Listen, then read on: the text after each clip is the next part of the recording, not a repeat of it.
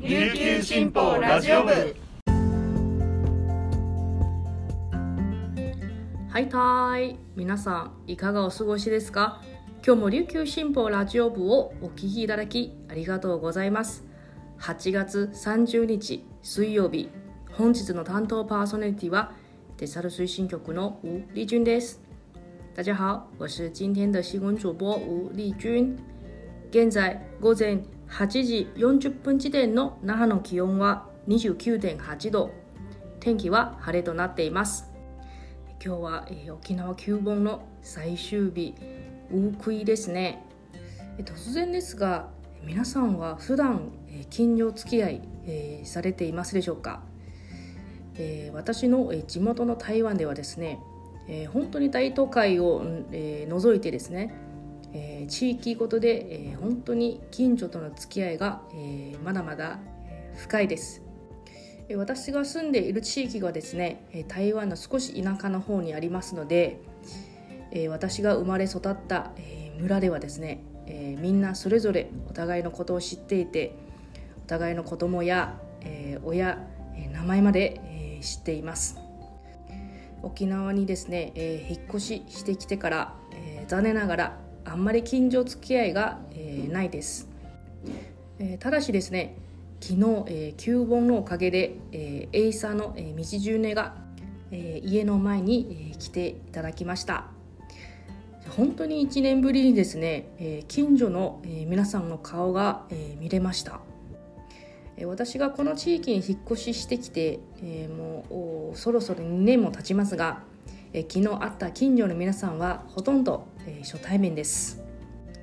このような道10年はですね年に一度だけではなくてもう本当に毎月開催していただきたいという私の願いがあります。はい。それではこの時間までに入った沖縄のニュースをお届けします。はじめのニュースです。響くエイサの音千個の香り。沖縄では28日から旧盆が始まりました。愚僧あの世から帰ってきたご先祖様をもてなすため仏壇には料理や果物などの供え物が所せしと並べられます。そのお供え物は沖縄独自の重箱料理だけではなくいろんなごちそうを詰め込んだオードブルやケンダッキフライドチキンなどのファーストフードコンビニエンスストアの商品など家庭によって様々です。そのようなお供え物会に新風を起こすスイーツが加わりました。その名も内カビスケットとモンチューパン。具装のお金の内カビとモンチューパカが美味しいスイーツになりました。どちらもお供え物にぴったり。好評を博しているということです。内カビそっくりのビスケットを考案販売しているのは茶炭町。浜川にあるカフェロットン。そして沖縄伝統のモンチュバカの屋根の形を模したパンに金女系や山城系と大きな字で名字が書かれているモンチュパンは那覇市の今井パンが考案しました。月のニュースです。玉木デニ父は29日県が実施している電気料金の負担軽減に向けた9月までの暫定支援を12月まで延長する方向で検討すると表明しました。同日支援期間延長を要請した県経済団体代表の代表らに県民生活や県経済の下支えは今後も重要になると述べ10月以降の支援継続について前向きな姿勢を示しました。県は県民や事業者の負担を軽減するため独自の支援策を6月から実施していますが9月までの暫定措置となっています。県経済団体の代表らは県経済の早期回復を確実なものとするためにも電気料金の負担軽減に向けた支援策は必要だと訴えました。国内入域観光客数の回復や新型コロナの感染症分類引き下げによる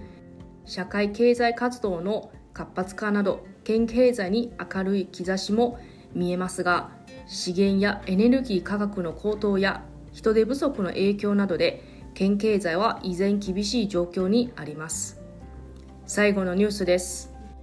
沖縄市の沖縄アリーナで開催中の FIBA バスケットボールワールドカップ2023は29日1次リーグ E 組の最終戦があり日本代表は世界ランク3位の強豪オーストラリア相手に89対109で敗れました。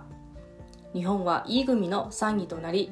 8月31日から始まる順位決定戦に回ることになりました。ドイツ対フィンランドは101対75でドイツが勝利しました。3戦全勝のドイツと2勝1敗で2位のオーストラリアが2次ラウンドへと進出しました。27日のフィンランド戦で世界大会としては17年ぶりの勝利を収め1勝1敗でオーストラリア戦を迎えた日本は序盤から厳しいプレスディフェンスを展開しました。だが NBA 選手を多数擁するオーストラリアが個人技などで得点を重ね引き離しました。以上この時間までに入ったニュースをお届けしました。今日紹介した記事の詳しい内容は琉球新報のニュースサイトにてご覧いただけますのでぜひアクセスしてみてください。